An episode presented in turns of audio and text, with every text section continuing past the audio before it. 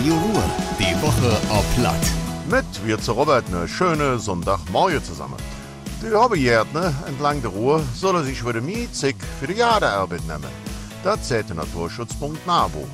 Vor allem Mähroboter, Laufsauger und elektrische Hegeschiere sollen selten eingesetzt werden. So könnte wieder Platz für Wildbäume entstehen und es Gediers hat wieder mehr Lebensraum. De Feuerwehr in Düren geht neue Weg. Die Feuerwehrleute lernen die Theorie künftig nur noch am Computer. Das Projekt geht es hier in der Region nur einmal. Ähnlich wie in einem Computerspiel können die Feuerwehrleute sich jetzt virtuell zu einem Einsatzort bewegen. Sie sollen lernen, im Notfall die richtigen Beschlüsse zu treffen.